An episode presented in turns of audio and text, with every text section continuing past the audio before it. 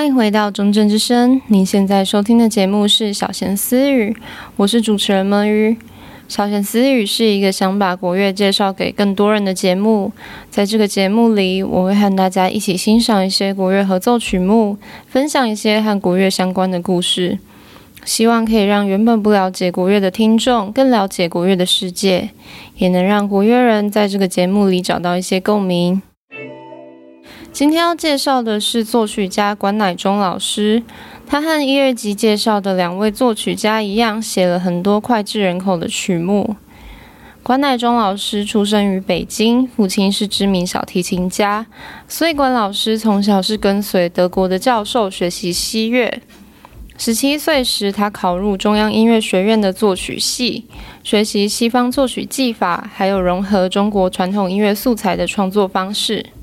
因为当时优秀音乐人才的职务是统一由政府分配，所以毕业之后他就被分配到东方歌舞团担任指挥，还有作曲家。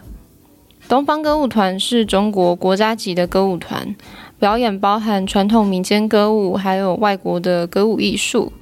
在中国还有世界各地都有演出。这段时期，他就一边跟着歌舞团工作，一边接触各地不同的音乐素材。也开始摸索如何使用民族乐器来创作，所以在进入歌舞团之前，管老师其实是没有学习过国乐创作的。文化大革命结束之后，关老师离开家乡，来到香港，进入当地的唱片公司担任音乐制作人。那时候，香港的音乐环境充满创新与融合，在这样自由创作的环境下，关老师也写出更新颖的创作。在以往描写民族风情的一贯手法之外，开始加入现代音乐的元素。这段时间，他创作了很多经典名曲，包括《云南风情》《拉萨行》，还有我们待会会介绍的《丰年祭》。一九八六年，他接任香港中乐团的音乐总监，因此创作开始转向以大型交响化国乐团为主的编制。作品数量也大量增加，写了非常多著名的协奏曲，还尝试在国乐作品加入西乐的乐器，像是管风琴创作，相当的活跃。移居香港一段时间之后，他受邀来到台湾担任高雄市立国乐团的指挥，在这边短暂生活了五年。在台湾的时候，管老师也就取用很多台湾的音乐素材来创作。比如说，福老系民歌的 T.O.O. 台北调，还有台湾本土音乐中常见的曲牌《百家春》等等，都被改编在管老师的作品中，受到许多好评。一九九四年后，管老师又移民到加拿大，这时候老师的作品已经广为流传，累积许多听众，因此并没有因为和亚洲距离遥远而降低活跃度，反而还累积更多作品。并常年往返中台港澳，还有新加坡等华人地区演出，但也因为移居加拿大的缘故，后来他写了很多曲子来表达自己对故乡的思念。作品逐渐不再明确引用旋律来描写特定的主题，而是透过自己的生命经验写出自己心中的感悟。管老师受西乐缜密严谨的理论影响，创作的国乐作品同样结构精妙。并且在和声运用上跳脱传统国乐的思维，采用很多西方音乐中浪漫乐派和国民乐派的和声写法。他也非常擅长配器，可以为同一种乐器编制国乐团和交响乐团的协奏曲。早期他还曾经立下心愿，要替所有民族乐器各自创作协奏曲。如今三十多年过去，关老师也确实完成了这个目标，包括竹笛、中阮、管子、琵琶、柳琴、箜篌、古琴等等，你听过跟没听过的乐器，老师都替他们创作了协奏曲。今年还出版了关乃忠老师编曲的作品集，关老师的作品也仍然持续在各大音乐会上被演出。那今天的第一首曲目是管老师在香港时期创作的《丰年祭》，曲子描写台湾的原住民歌舞欢庆，感谢神明赐予他们的大丰收。这首曲子是我国二的时候音乐比赛的指定曲，那时候我们社团的教练和我们说了一段轶事。社团教练当时和关老师刚当完某个音乐比赛的评审，结束后他们一起搭乘大众运输。那时候丰年祭非常的火红，他们就在车上闲聊说啊，今天听了好多丰年祭啊。然后这时候车上某位乘客的手机铃声突然响起，噔噔噔噔噔噔噔噔噔噔噔，居然放的也是丰年祭，就是流行到这种程度。那这首曲子是在一九八零年由当时的香港音乐事务统筹处委托创作的。在创作的时候，关老师根本就没有参加过台湾的原住民丰年祭，曲子也不是取材于原住民音乐。这首曲子的创作灵感是源自于他在翻阅台湾的歌本的时候，看到一首歌曲《丰年祭》的歌词后所生。因此，他在二零零七年《人间福报》的访谈中，才有了标题“作曲家都是骗人的”这句话。虽然创作动机好像听起来有点令人幻灭，不过关老师也在访谈中提到，音乐不能无情无性。相信也是因为当时对台湾有很多想象，甚至是向往，这首曲子才能感动观众，一直到现在都还很受欢迎。后来，关老师也在二零一八年台北市立国乐团的访谈中提到，他非常的喜爱台湾，甚至到现在还有中华民国的护照，在台湾排练时还会一边喝金牌啤酒。《丰年祭》这首曲子分为四段，一开始是带有神秘感的序奏，透过渐渐快起来、强起来的拨弦，营造一点紧张的气氛。这边还用到一个特别的手法。用大提琴弓拉奏古筝，用这样的手法持续演奏，听起来有一种诡异的感觉。因为待会没办法播到这段，我就先在这边放一小段给大家听听。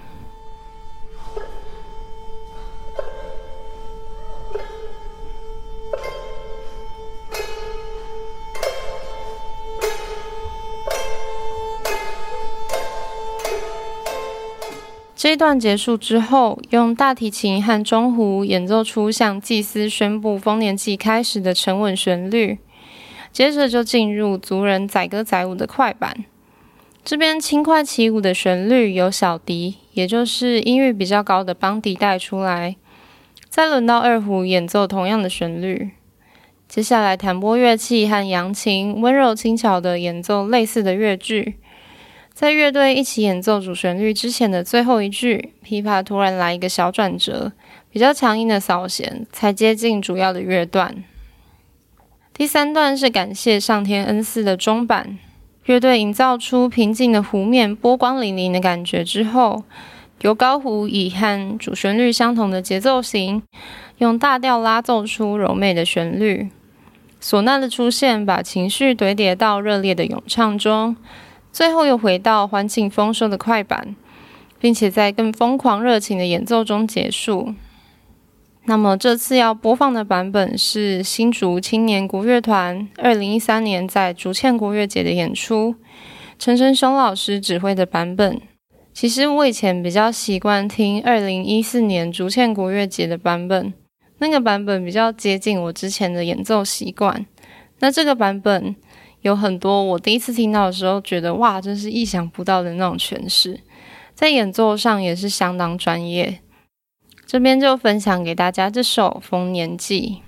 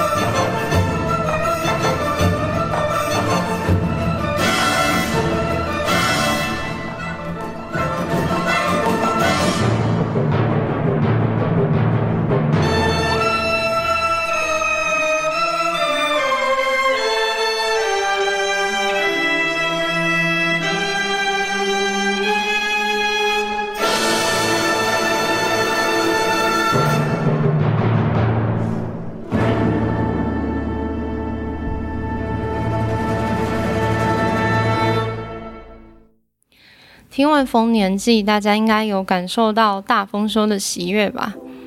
下一首要介绍的是一九八九年关老师受行政院文建会邀请，为当时的文艺季创作的《祈雨》。当时原本要发表的其实并不是这首曲子，但原本创作好的作品，因为遇到六四天安门事件而不适合发表，因此老师才临时创作了《祈雨》。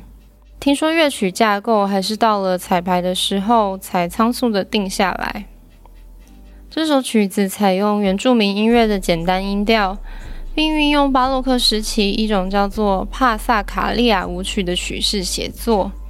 用同一个低音旋律作为整首作品的基础，然后在上面做变奏。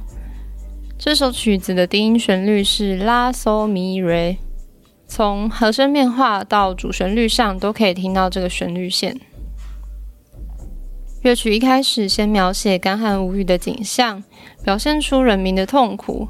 随着节奏突然快速变化，低音鼓加入，整个乐队一起演奏主题乐段，开始了祈雨的仪式。之后，大家舞蹈的节奏越来越强烈。